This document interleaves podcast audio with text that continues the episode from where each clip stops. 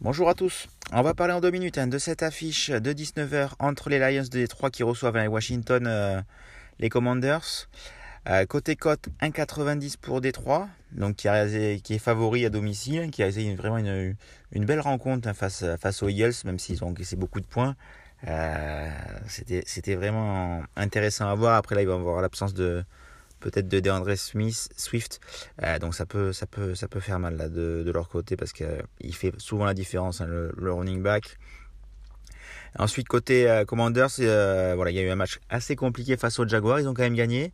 Mais voilà, ça, ça c'était pas non plus une partie facile. On a eu beaucoup de touchdowns de, de receveurs.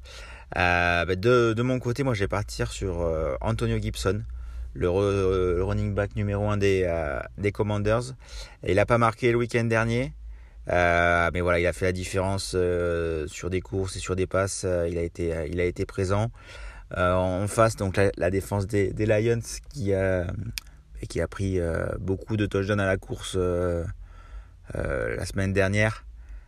Donc je crois qu'il y, bah, y, a trois running backs différents plus Hertz qui ont marqué. Donc voilà, c'est une équipe qui a peut-être voilà euh, bon, ça reste le début de saison mais voilà qui a, peut-être du mal contre la course donc euh, donc là Antonio Gibson c'est quand même un, très très bon euh, running back même s'il n'a pas marqué le week-end dernier c'est à 2 c'est un running back numéro 1 donc ça c'est pas mal c'est pas mal du tout donc là c'est la première cote du soir